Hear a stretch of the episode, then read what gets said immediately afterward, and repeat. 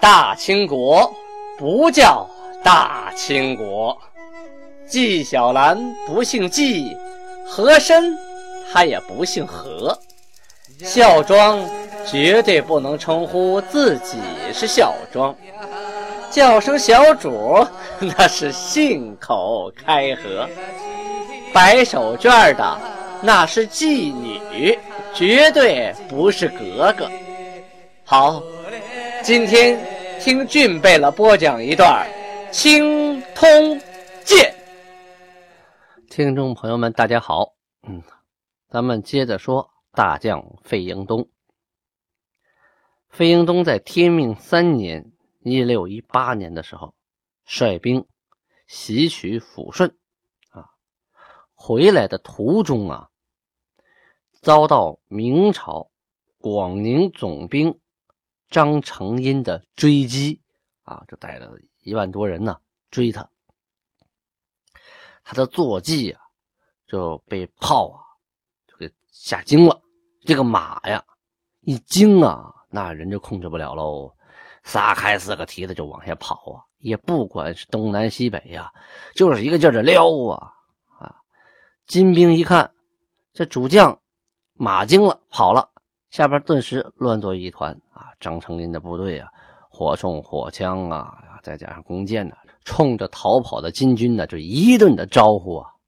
此时是情况十分危急，费英东啊，紧紧的勒住马缰子，就制服了金马，调转马头，快马加鞭，呀，直接冲向了明军的大部队啊！这匹战马啊，也是全身重甲，那个费英东。也是全身的盔甲啊，所以啊一般的箭子弹你伤不了他啊。他这个快马冲进敌军阵营啊，一顿的厮杀。后来金军一看，哟呵，我们大将杀回去了啊！费英东一个人就把敌阵那个杀的乱七八糟的，我们也跟着往上上吧啊！这么往回一冲，反而把明军给打回去了啊！所以这场战斗啊，他就得到了一个美名雅号，叫。万人敌，这说书的两张嘴啊，上嘴唇一碰下嘴唇，说的很容易啊。一个人骑着马往一万人堆里就冲过去了。您想一想啊，这要是换作是您啊，一个人骑着马，对面有一万多人要你命，你敢往里边冲吗？啊，一般人没这胆儿啊。就算你有这个胆儿，你也没这个本领啊啊！那到了人堆里还不被剁成肉泥呀？所以呀，这个万人敌的雅号授予费英东，那是当之无愧啊。萨尔浒战役，费英东是首先率领八旗劲旅，旗开得胜，打了第一仗，打败了明军主力杜松的部队，就是杜松、冒进啊带的先谷先谷部队，都是轻轻骑兵啊，步军就没有什么火器重装备。就跟费英东开战了，结果如何？前文书我们已经讲的很详细了啊。费英东首立奇功，后来呀，乾隆皇帝啊去哪儿呢？去萨尔浒这个地方去，他要夜拜祖陵啊，得去那个新宾拜祖陵的时候，他肯定路过萨尔浒。你路线呢？你到了沈阳啊，福陵、昭陵，就是努尔哈赤和皇太极的陵墓。然后到新宾，到了新宾呢，需要祭拜永陵，这路上呢就必经萨尔浒之地。乾隆皇帝啊，就想起了费英东在萨尔浒大战啊取得首捷，就赋诗称赞费英东。内容是：萨尔浒之战，冲锋守建功。遂成破竹势，直是冠军雄。这是乾隆皇帝啊对费英东萨尔浒大战功勋的首肯啊。咱们话说回来啊，说到本月的初一的时候，曾经啊对费英东授一品总兵官啊，就是因为他这些年战绩卓著，所以呢。就获得了武将里最高的官职。费英东在内呢，就要参赞机要啊；在外呢，就将士征伐，艰苦创业三十余年，位极人臣，至世义，是说到了今天啊，逝世了，年五十六岁啊，刚刚五十六啊。努尔哈赤听说费英东的死讯呐，跑到灵前是失声痛哭啊。同时啊，他的内心也是感触颇深。他说了这么一段话：“吾创业大臣，见有一二凋丧，吾。”亦不久矣。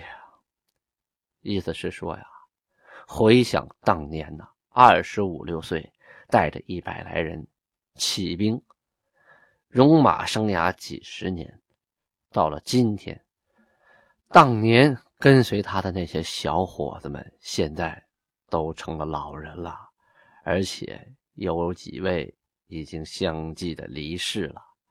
看看自己。唉，离去见阎王也不远了。后来呀，崇德元年的时候啊，就因为费英东开国元勋啊，就给他配享太庙，追封为直义公啊，就是义气的义啊，正直的直，直义公。配享太庙，这个太庙啊，可不是一般的这个庙宇啊，它是皇家的内部的爱新觉罗家的这个呃宗庙，它是祭奠祖先的。他一个外姓的人，费英东啊，瓜尔佳氏，一个外姓人如何能配享太庙呢？就是因为他是开国五大元勋之一呀，战功显赫啊，是功劳太大了。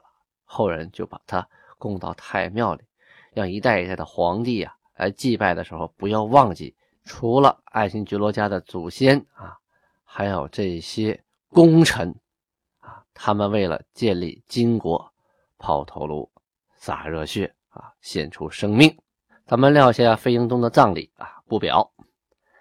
初十啊，就是三月农历三月初十这天，努尔哈赤啊考察。萨尔虎山准备把都城由界藩城迁到萨尔虎。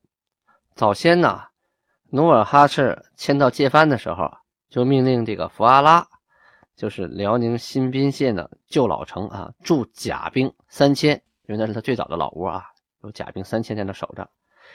牛耳门及新董鄂、呼兰三路驻甲兵一千。又命两万甲兵啊到界藩城，就是现在大伙房水库东北角的铁背山上。后来呀，努尔哈赤还带领着王公大臣中贝勒，还有一些八旗兵丁视察呀老明边，就是说以前明朝跟金国之间的边界，现在呢都空了，明朝已经撤兵了，不在那守了，也守也守不住啊。努尔哈赤的命令。在上尖崖、扎克丹、德力什等等四处筑城，啊，就是修城，六天内就完工了。这几个城里边呢，都住了不少兵丁。后来呢，就商议说呀，把国都由界藩城迁到萨尔虎城，啊，就是大后方水库的东南萨尔虎山西北山岗上。努尔哈赤，还亲自到那勘察了地形。嗯，向各大贝勒就说这个地方盖房子啊，那个地方挖沟，这个地方把树砍了，那个地方修个门啊，怎么怎么着怎么着，要把工作都布置下去了。这就是迁都啊。那个时候的迁都啊，和我们理解的迁都那不是一个概念，就相当于啊一个野战部队前沿指挥所的转移啊，大概是这么个意思。迁都就是皇帝到了哪儿。啊，就是哪就是都城了嘛。在努尔哈赤呢，住在哪哪就是都了。他最早在福阿拉，后来在赫图阿拉，再后来到界藩城这一年半，现在又往前移，就一步一步的往前挪，呃，又挪到大黄水库的东南，等于又往前进了一步，到了萨尔虎山，这样的话呢，他的指挥部、他的大本营离明朝就又近了一些，就等于一步一步的在往前试探的往前走，并不像我们理解的啊，一个建立好的国家、好大的都城，然后整个的迁到那边去，像南京迁北京那么大啊，不是那样。咱们划分两头啊，这边努尔哈赤一步一步的向前挺进，那边啊，熊廷弼加紧防守备战。可是你防守，你备战，你离不开银子，离不开粮食啊。你有兵了，你不给发饷，当兵的肯定心慌啊，最后就跑了。你不给开工资，谁给你干活啊？再有了，你得给饭吃，是吧？马也得吃草啊。所以呢，熊廷弼啊就上了提奏本章啊，跟上边说什么情况啊？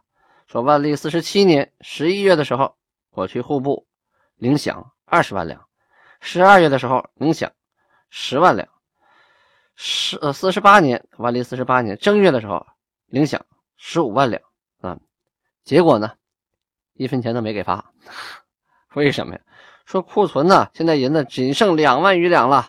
现在剩下的粮食呢，也只有数千担啊，这些加起来呀，还不够补去年十二月没领的数呢。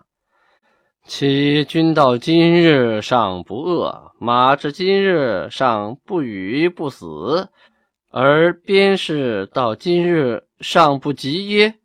这意思是说呀，我的大兵啊啊，我的些重兵丁到今天还没饿死呢。我的军马呀，也没病死，也没冻死呢，反正都还还有一口气儿，是不是？我们都没死，这边疆的事情你们都不着急呀？意思是说，等我们都饿死了、病死了、冻死了，你们才知道着急，是不是？这个本章啊啊，进了内阁，就分到了户部等衙门商议。商议来啊，就说这个辽东啊，一年需饷八百余万，两次加派。每亩七厘，才不过四百余万呢，啊！就算是我们加派的这些赋税，都一分一毫不差的都送来了，这辽饷还少一半呢，啊！再加上其他的，呃，零零碎碎的，我们都这取点那取点，那也不够啊！哎，这回吧，干脆再直省田地每亩再加派二厘，啊，才能补充这个兵部和工部。二部之用，奉旨通行，就是说皇帝啊同意这么做了。这回的前前后后啊，总共加了三次啊，每亩啊共增加了九厘，全国呀增赋五百二十万呢啊，这就是每岁以后每岁就这个数了。哪儿不加呢？就是畿内八府，就是京畿内的八个府不加，顺天。永平、保定、河间、真定、顺德、广平、大名和贵州，哎，这几个地方没有加啊。贵州可能是有特殊原因吧，但是这几个地方都是京畿呀，周围你加狠了，可能就伤害到皇皇室的利益了啊，贵族的利益了，同时也可能造成不安定的因素，所以他就考虑在周边地方就猛加，这几个地方没加。这明廷啊，不断的增加老百姓的赋税，他老百姓苦不堪言呐。地方官一样是上知下派，没办法，就得欺负着老百姓。可是这些当官的也有有良心的，也有有脑子的啊。其中呢，就有巡按江西御史张全啊，他上书大概说了这么一段我用白话吧给大家说一下吧，这文言文可能都听不懂啊。意思就是说，从我们开始打仗以来呀，就是没事就增加赋税，开始呢每亩增了三厘，没几天又到七厘，再没几天啊九厘，都给了一个地方了，哪儿？辽东啊，辽东是哪儿啊？是我们国家的肩背，就肩膀啊后背。而我们天下呢，是腹心呐，是心脏啊。这个肩背呀，要是有问题了啊，这个心脏的血脉啊，就滋灌它，是我们心脏出钱养了它。可若是腹心先溃啊，就我的心脏和我的内腑，我们先溃烂了，出了问题了，那国家的危亡那是可历代，就是直接立竿见影，国家就没完蛋了。就是一个人的心脏要死了，那就完蛋了啊！所以呀，我们现在啊，竭尽天下的全力，就为了救辽，而且这个辽呢，还未必就能安危。可这个时候啊，天下已经已经危在旦夕了。他说的还真是不无道理，要不然李自成怎么一下就打到北京了呢？哎，就是这么闹的，给了李自成一机会。今天呢，我们应该。连人心以固根本，就是说，我们应该维护老百姓啊，就是中原地带老百姓的心，应该关心他们。再有了，陛下就说皇上内廷积金如山，就是说呀，您的那个皇宫里那个金子呀，那堆积如山，都生锈了，快啊！虽说金子不生锈，那银子不生锈，但是放时间长了，它也腐化呀，是吧？你堆那么多，你干什么呢？什么用没有啊？是吧？你把这有用的东西，你放到了个没有用的地方，那你说你那些金银跟瓦砾粪土有什么两样呢？我请皇帝发躺币，就是恳请皇帝呀，您掏自己个的腰包，干点实事儿，是吧？自己揣那么多钱，国家没了，你都当不了皇帝，你要钱干什么呢？是不是？可是我每一次啊。我提出这样的请求啊，我连宫廷的大门我都敲不开，我进不去啊！我这是好主意呀，可实施起来这么的难。每次加派啊税亩，早晨说的事儿，晚上就执行了。嘿，这臣呐就属实不得其解了。这实在弄不明白了，这好办法行不通，这个缺德的招嘿。早上说完，晚上就执行了。哎，就是说呀，这皇帝太贪，下边大臣看不惯了啊。本来是为皇家打仗的，你自己不出钱，天天从老百姓身上啊，从老百姓嘴里头夺，这实在是不合适。你不合适是不合适，胳膊拧不过大腿呀。你嘴小，人家嘴大呀。你能把人皇帝怎么着呢？只能一声长叹呐。哎，还是我前边提到的那句话。赶上个贪财的皇帝呀，这个国家好不了啊！转过来，咱们说努尔哈赤啊，前段时间啊，努尔哈赤给明朝皇帝啊上了封书信，大概意思是这么说的：说我们啊，当初跟辽辽东地区的官员，我们盟誓了，而且呢，划定了界限，杀了白马啊，祭了天，设立了这个界碑，这规定了，不管你是汉人还是诸身。就说女真人，谁也不能过界。可是呢，你们那边就违抗天意啊，违反誓言，屡次出边，这才酿成了我的七大恨。我之所以啊，就是率领部队啊，打到你这边来，不是因为我缺吃的、缺穿的。这老天爷呀，赐给我这块地方啊，出产的财货呀，有三色的貂皮，黑白红三色的狐皮。有舍利皮、豹皮、海獭皮、虎皮、水獭皮、灰鼠皮、黄鼠皮、耗子皮、鹿皮等等，还有棉、丝、布、葛布、盐和金银铁等等，应有尽有啊！我衣食皆足，就是我什么都不缺，我可以自给自足！这回啊，我兴师不是图他人的财产啊，欲占别人的地盘是因为对天盟誓以后受到了欺凌，所以不得安生。我要出口气，这么的啊。如果你想罢兵修好，那我也没别的意见。就说你要想和平，我也想和平啊。以前你们曾经说过啊，要进行封赏了，等候皇帝诏书吧，等等等等的好听的话，骗谁呀？骗内卡尔喀五部啊。最后呢，没有实现，没有兑现。把人家给惹恼了，人家呢跟我结盟了，要合伙要打你。如果明朝这回确实要罢兵修好，理应自是前迁，对我与合谋之卡尔喀诸贝勒，除原赏之外，再加刑赏。再者，为示我妻恨，当放弃辽东。以辽河为界，使我三国安然相处。辽东以海兰至太子河为界，尔欲各安生业，则复是天地。就是说，我们要再重新的啊，向天地发誓。至于辽河以东至辽东地方如何划割，以偿我之妻恨，仍依尔等回报。就是说，辽河以东啊，你要都给我，这事就算完了。啊，我现在等你信儿，你到底怎么想的？同时，信中还提到，因各喜国家，可彼此通行贸易。啊，意思是说呢，我们呢都是平等的，所以呢，我们可以进行互市啊，互通有无。而若以我言为是，则速作答复；否则，各仍动兵不止。天若以尔为是，而可驱我至白山，就是你可以把我赶回长白山。天若以我为是，我亦必至尔南京。意思是我打到你南京。善有善报，恶有恶报。无论何时，终罹患殃矣。就是说，不是不报，时候未到，早晚你都要得到报应的。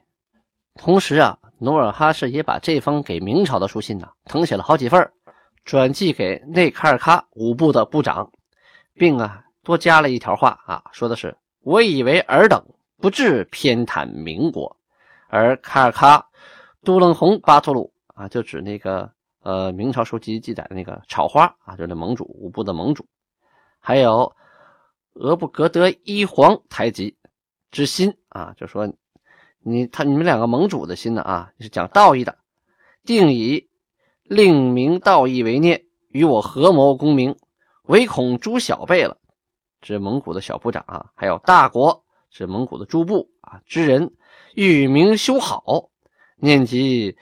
都楞洪巴图鲁，俄不得各一皇太极之情面，遂记此书云：“哎，这招挺高啊！就是我跟明朝啊谈条件，同时我也把这书我告诉你们了，你们看见没有？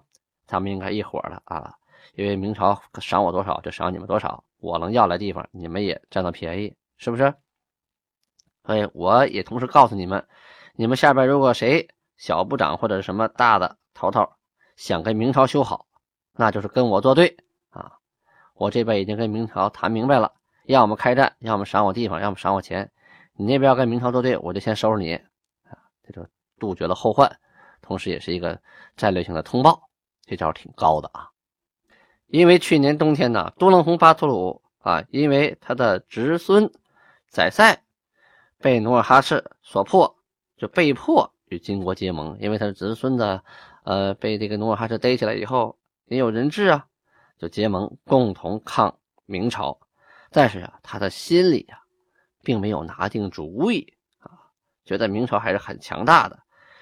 这个努尔哈赤呢，写信就是要警告他啊，他看了，心里呀也有所反应。但是没过多久啊，这个多楞洪巴图鲁就被蒙了，就跟这个明朝啊又通好了，在明。天启六年，是金的天命十一年（一六二六年）的时候，重新被金国给打败了啊！